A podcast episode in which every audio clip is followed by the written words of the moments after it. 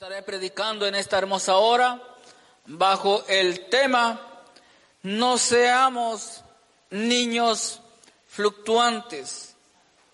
Bueno, la palabra de Dios nos dice aquí en Mateo, comenzando con una pregunta, ¿quién es el mayor?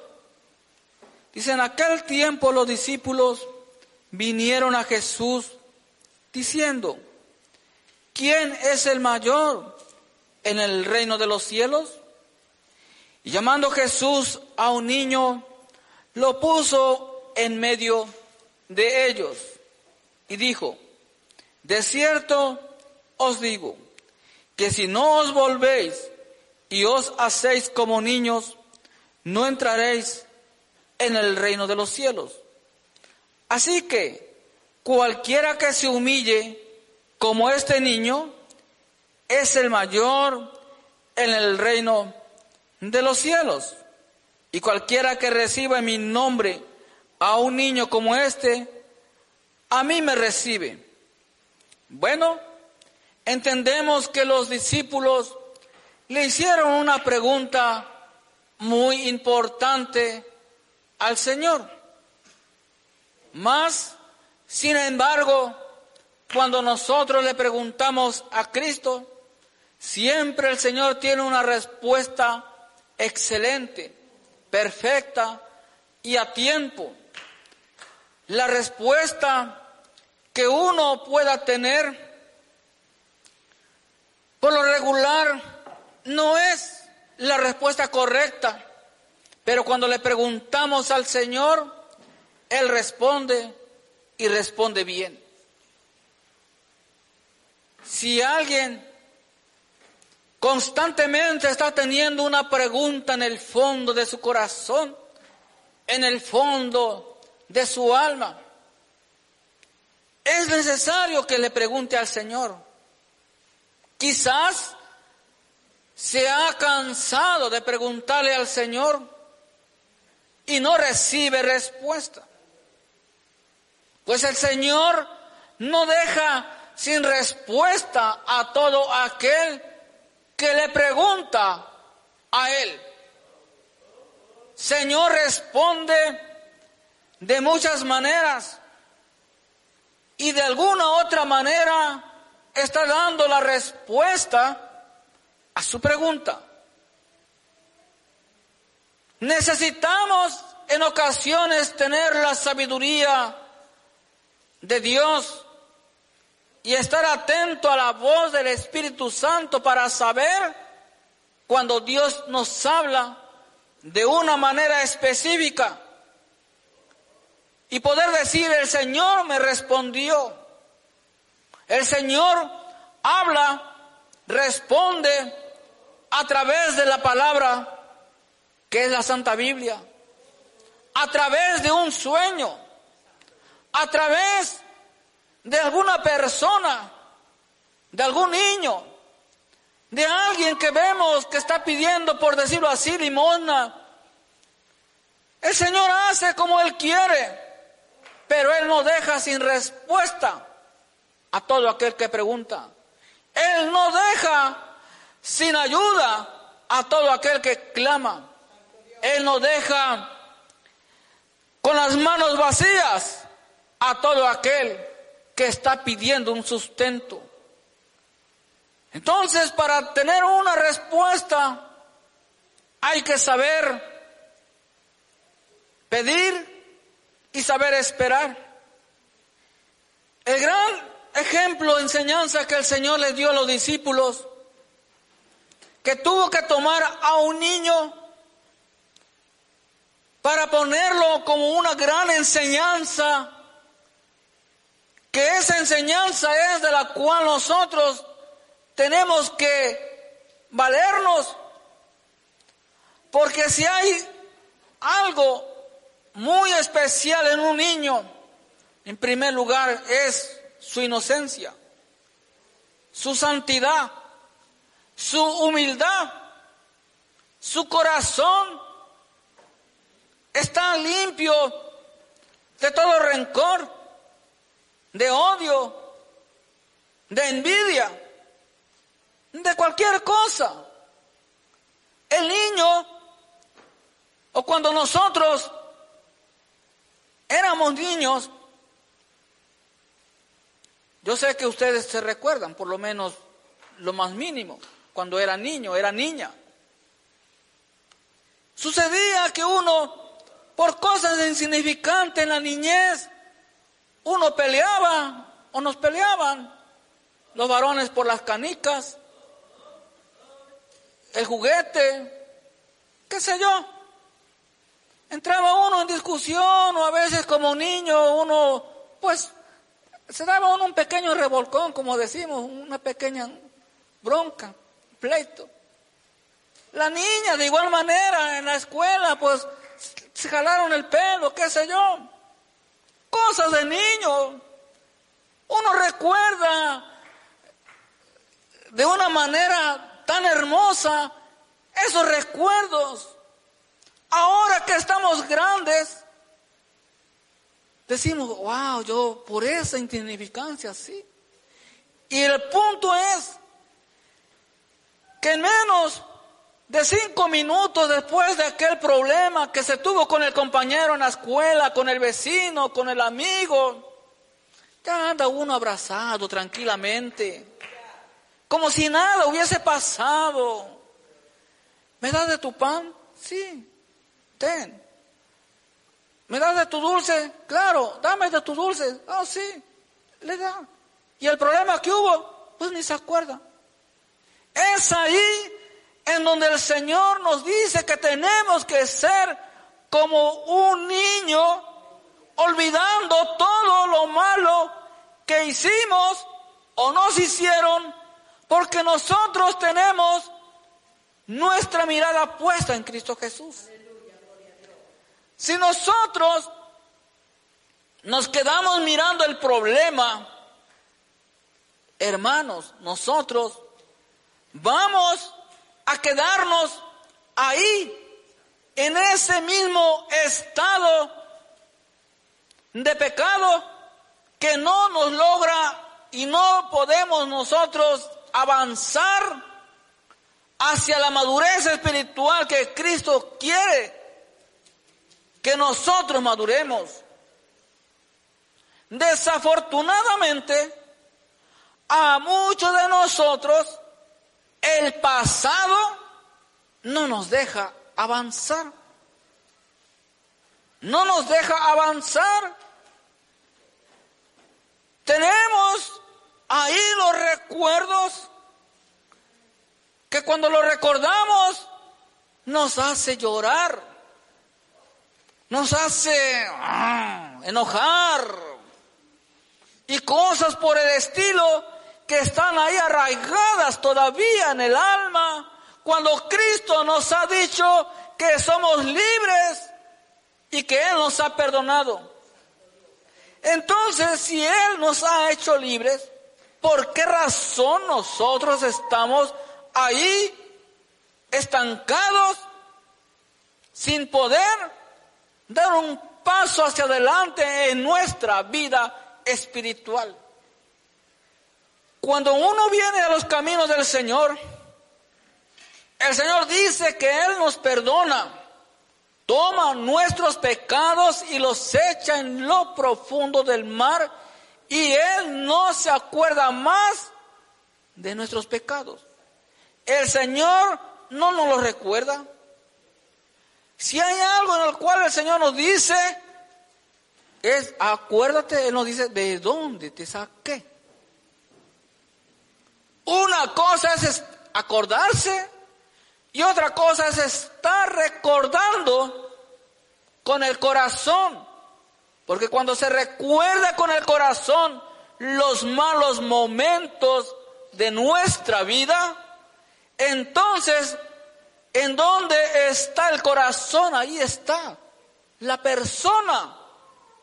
Ciertamente como humanos que somos, el Señor nos ha dado la capacidad de poder recordar, porque la mente guarda tanta información, pero que ese recuerdo no me traiga a mí un daño.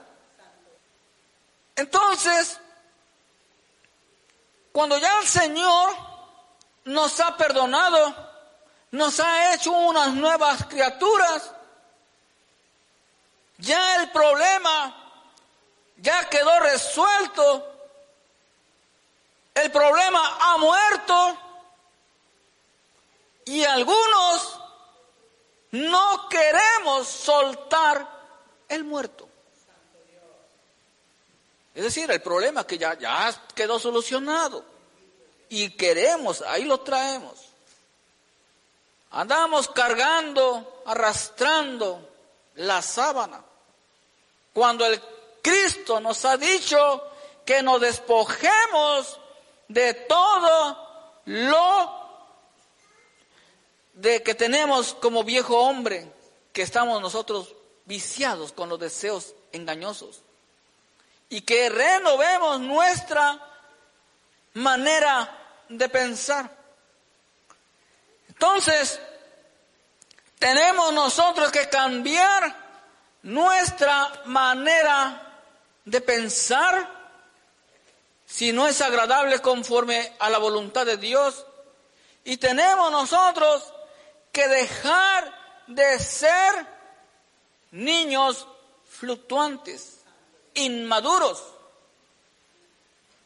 Y si hay algo en el cual el Señor nos pide es que la iglesia tiene que estar madura.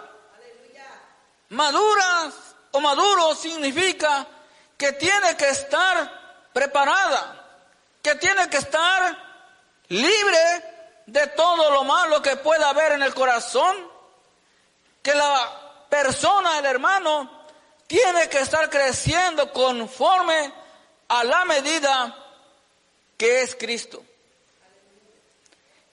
Efesios capítulo 4, versículo 11, dice de la siguiente manera, y él mismo constituyó a unos apóstoles, a otros profetas, a otros evangelistas, a otros pastores y maestros, a fin de perfeccionar a los santos para la obra del ministerio, para la edificación del cuerpo de Cristo. Y bueno, Quizás usted se pregunta, bueno, yo no estoy en ese grupo, yo no soy ni apóstol, ni profeta, ni evangelista, ni pastor, ni maestro. Bueno, pues si no lo está, posiblemente lo va a estar. Aunque el tiempo de los apóstoles ha pasado. Uno de los requisitos es o era que tenía que ser testigo ocular, es decir, haber visto a Cristo. Entonces, profeta, solamente reconocemos a los profetas bíblicos. Muy diferente que alguien tenga el don de profecía, que es muy diferente, y le llamamos profeta. Y es ahí en donde nosotros a veces erróneamente andamos atrás del profeta para que me diga qué me espera en el futuro. Porque quiere saber, tiene sus preguntas. Entonces lo mejor es preguntarle al Señor para que cuando el siervo de Dios ore o ministre por mí o en su momento haya una conversación, qué sé yo, solamente va a confirmar lo que el Señor me ha hablado a mí, a uno de manera personal.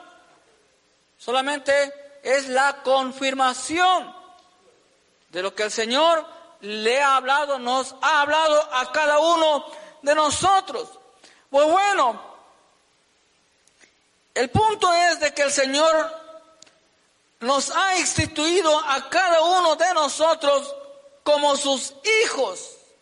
Y por lo tanto, tenemos nosotros que como santos, santos me refiero por el punto en el sentido de que el Señor nos está santificando. Santo es algo separado para servir a Dios, para adorar a Dios, para buscar a Dios. No es que me llamo Santo Heriberto, porque mi nombre es Heriberto, los que no me conocen ahora ya Santo Heriberto. No, no, no, no, no, esto no es así. Como erróneamente algunos, con el debido respeto lo digo, así le llaman, pero no es así. ¿Me explico? Entonces somos santos en el aspecto de que está el proceso de la santificación. Y tenemos que alcanzar la santidad plena como Cristo nos pide, sin la cual ninguno de nosotros podrá ver al Señor. Entonces Él nos ha instituido para perfeccionar a los santos para la obra del ministerio, para la edificación del cuerpo de Cristo. Entonces, ¿cómo es que alguien se va a perfeccionar para poder trabajar en la obra de Dios? Pues bueno, nosotros queremos estar preparados y estamos preparados. Sucede que en el caminar cristiano, a veces sin querer, pasan ciertos roces o problemas entre nosotros. Pasa, sin querer. Pero eso se tiene que superar siguiendo de manera unánime hacia la misma visión, hacia la misma meta Primero, servir a Cristo. Segundo, alcanzar alma para Cristo. Y manteniéndonos unidos en la misma fe. Los apóstoles, dos de ellos tuvieron su roce, sus problemas, en cierta manera su indiferencia. Fue, me parece que Bernabé con Pablo, Marcos por ahí, que le dijo, mira, vamos a ir para allá a evangelizar a, a tal iglesia, pero no me traigas al apóstol. Porque estaba en cierta manera molesto porque se había regresado en el ministerio que a donde iba. No me lo traigas. Entonces por allá Pablo se toma Silas y el otro se va con aquel. Entonces la diferencia que ellos tenían no es que esa diferencia es para dividir sino que es para crecer, para madurar, para superar los problemas, los obstáculos que de alguna manera Dios permite para nuestro crecimiento espiritual. Cuando eso sucede, que no me gusta ni debe de, pasar, pero si llegase a pasar, ¿verdad? Nosotros como hijos de Dios que estamos maduros, tenemos de manera inmediata pedir perdón, vamos hacia adelante, no ha pasado nada como los niños, como éramos niños nosotros hablando físicamente, y seguir con un corazón limpio, sirviendo a Cristo. Pero cuando no somos y no estamos maduros en la fe, entonces empieza el gran problema, que por aquella insignificancia me quedo ahí como un niño enojado, separado, posiblemente yo mismo me ausento, me aparto de la congregación, no quiero tener comunicación con ningún hermano. Entonces estoy siendo un niño fluctuante que no ha madurado conforme a la estatura del varón perfecto que es Cristo. Y algunos así andamos para arriba y para abajo. Entramos en muchas congregaciones queriendo ver la perfección y ninguna congregación me agrada tantas que he visitado, entonces, ¿qué buscas? Si en cada congregación donde se predica la palabra de Dios es suficiente, la palabra de Dios es suficiente y nos llena. Lo que sucede es que algunos estamos así, como las ovejas brincalonas, para arriba y para abajo. No asentamos cabeza, por decirlo así. Soy miembro de todas las congregaciones y de ninguna. Entonces, lo que el Señor nos pide es que tengamos nosotros esa madurez, que sea lo que sea, pase lo que pase, nada ni nadie nos podrá separar del amor de Cristo. Y lo decimos y sabemos el versículo, pero cuando viene el problema, cuando se enfrenta la situación, es ahí en donde el viejo hombre quiere revivir y tomar control de la carne, poniendo nosotros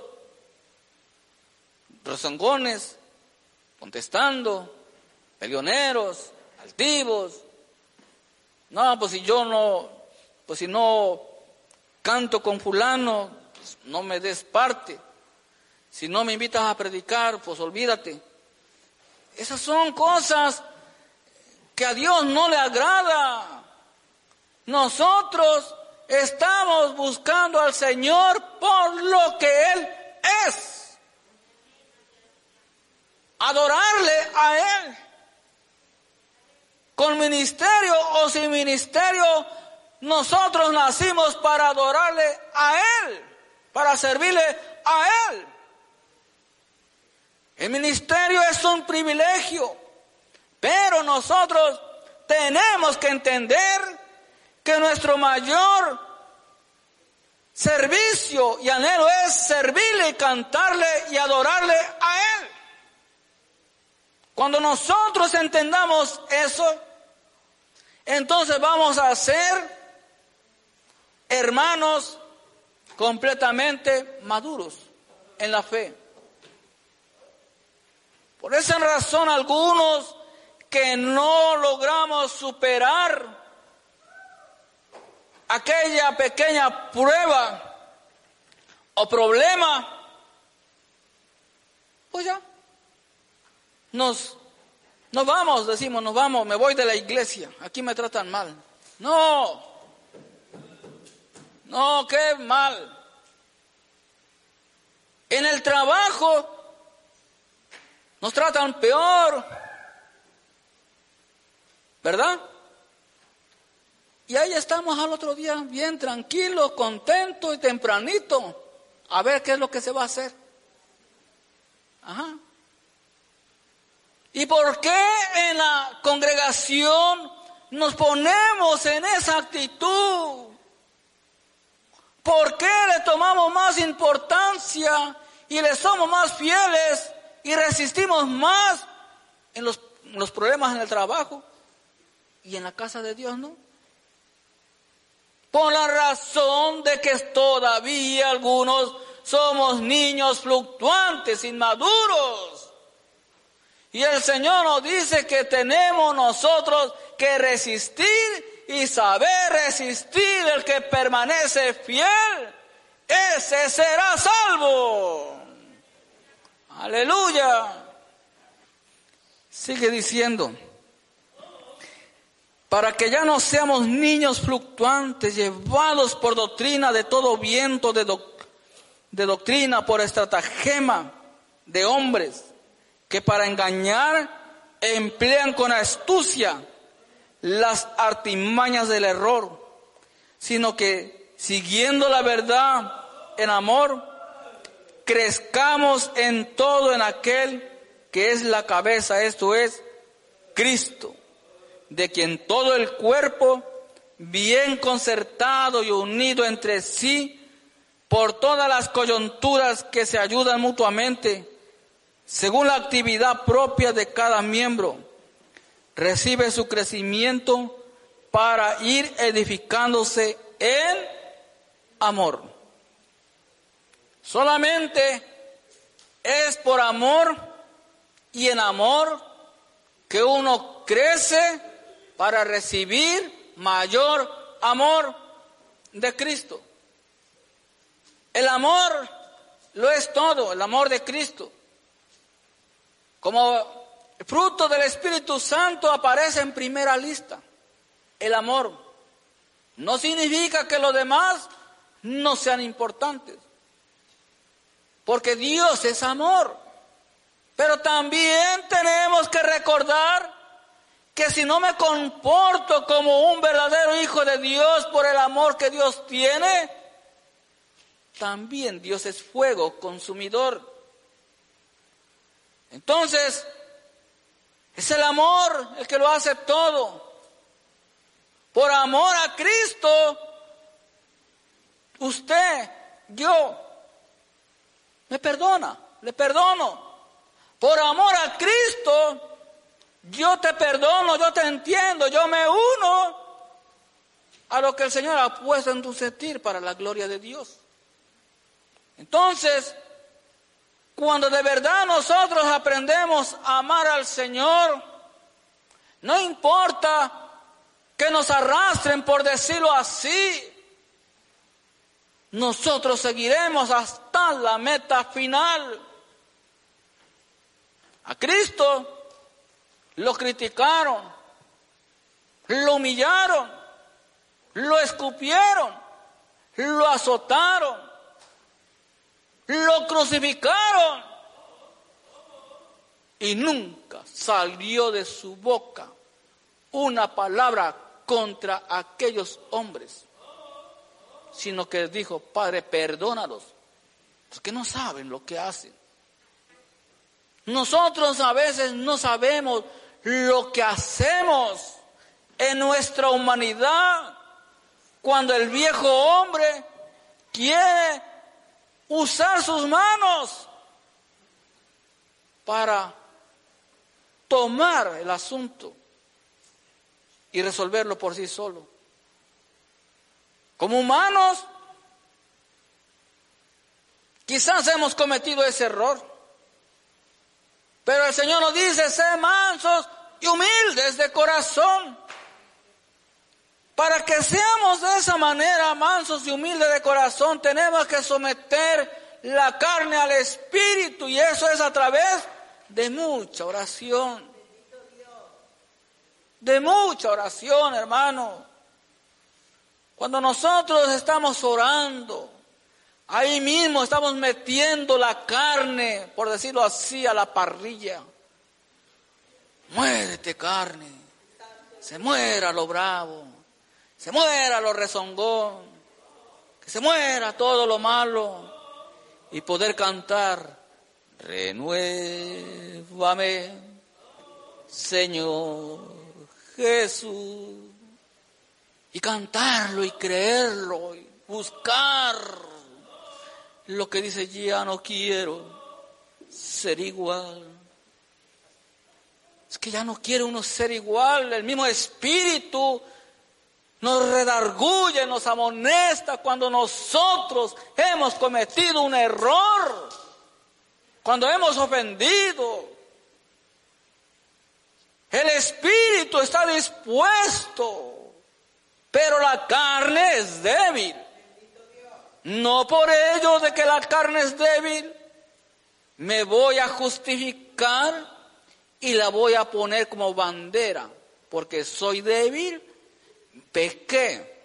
Dice la palabra de Dios, diga el débil, fuerte soy. Tenemos nosotros que decirlo y creerlo y buscar esa fuerza en medio de nuestra debilidad, la fuerza que viene del Todopoderoso. Poder de Dios, déselo con fuerza al Señor.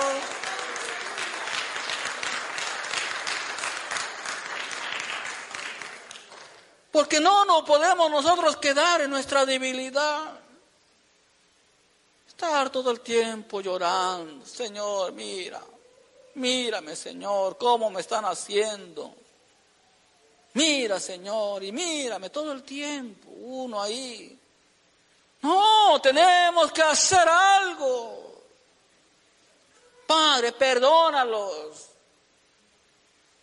Ayúdame a amarles a ellos en el amor de Cristo. Entonces, el Señor se agrada de escuchar esas palabras que vienen dentro de nosotros, porque es el mismo Espíritu que gime dentro de nosotros.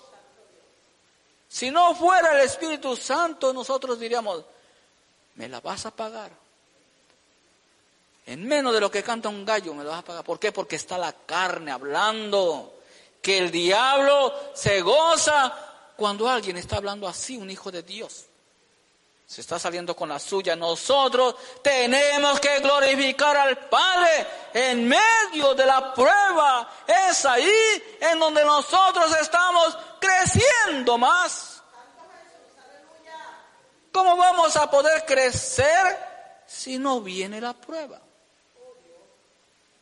Nada más cantar batalla, no es batalla si no viene la prueba. Y después Ah, me olvido. No, nosotros tenemos que vivir lo que predicamos, lo que enseñamos, lo que cantamos, lo que hemos creído. Poder de Dios. Hebreos capítulo 5, versículo 20. Perdón, versículo 11, que no tiene 20. Qué bueno que están despiertos. Así tenemos que estar, no crean todo a lo que uno dice aquí. Que estar despiertos. Dice la palabra de Dios, acerca de esto tenemos mucho que decir y difícil de explicar por cuanto os habéis hecho tardos para oír. Porque debiendo ser ya maestros después de tanto tiempo?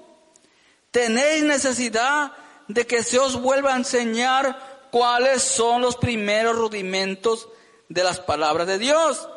Y habéis llegado a ser tales que tenéis necesidad de leche y no de alimento sólido. Y todo aquel que participa de la leche es inexperto en la palabra de justicia, porque como porque es niño. Pero el alimento sólido es para los que han alcanzado madurez, para los que por el uso tienen los sentidos ejercitados en el discernimiento del bien y del mal. Eso algunos de nosotros que con tanto conocimiento de la palabra de Dios, a veces a las cosas malas les llamamos buenas y a las buenas les llamamos malas. Y decimos, bueno, yo creo que no es malo hacer esto, todo el mundo lo hace. Ah, total. Dios es amor. Y al rato otra vez, Dios es amor. ¿Y por qué no buscamos también la cita donde dice Dios es fuego consumidor? Pero nada más queremos oír lo que me conviene. Pero cuando la palabra de Dios, que siempre nos habla nuestro espíritu, si nuestro espíritu no está dispuesto a escuchar la voz de Dios, pues ahí se va a quedar muerto. Porque el Señor no trata con los rebeldes. Dios trata con los que le escuchan, con los que le prestan, le prestamos atención. A la fuerza, Dios no va a tratar con nadie. No va a tratar Dios con nadie. Esto es por voluntad, por entrega, por amor al Señor. Entonces, No espere usted su nombramiento para decir, ah, pues ya quiero ser maestro, debería yo de ser maestro, ya estar enseñando. No, en ese aspecto precisamente, sino que cada uno de nosotros con lo que hemos aprendido, estamos aprendiendo de la palabra de Dios, tenemos nosotros que seguir enseñando con nuestra manera de vivir a nuestro prójimo, a nuestra familia, a usted si tiene hijos, usted si no tiene hijos, está casado, le enseña a su esposa, a su esposa, a su esposo, le va enseñando porque quizás con el que está casado no conoce al Señor pero con su testimonio le está enseñando usted cómo amar a Cristo. Y algunos que conociendo palabra de Dios, ¿cómo es posible que le esté pidiendo un consejo al inconverso? Y no estoy menospreciando al inconverso de ninguna manera, sino que se supone y que debe de ser así que nosotros que tenemos la palabra de Dios, tenemos la sabiduría de Dios. Y a veces recurrimos a alguien que no conoce la palabra de Dios. A ver, mira, dame un consejo esto y que el otro en la vida. Si cuando ya el Señor nos ha dado la sabiduría, el conocimiento para que seamos luz alumbrando bajo la dirección del Espíritu Santo a todo aquel que está en las tinieblas para que vean las obras que Cristo ha hecho y seguirá haciendo en su vida y vengan al arrepentimiento por su testimonio de cada uno de nosotros, por la enseñanza de la palabra de Dios. Pero no, andamos a veces así, como niños fluctuantes de arriba para abajo, sin sentar los pies en ningún lugar. Algunos de plano. Cada mes cambiamos de trabajo. Cada mes cambiamos de casa. Que no me gusta aquí, me voy para allá y para allá. Hay que orarle al Señor. Yo sé que a veces es necesario que se tiene que cambiar de trabajo. Es necesario a veces salir de esa casa, cambiarse. Pero a cada rato, a cada rato, algo está mal. Pues este ha sido el mensaje que el Señor nos ha dado en esta hermosa hora, que no seamos niños fluctuantes. Dios les bendiga y les guarde.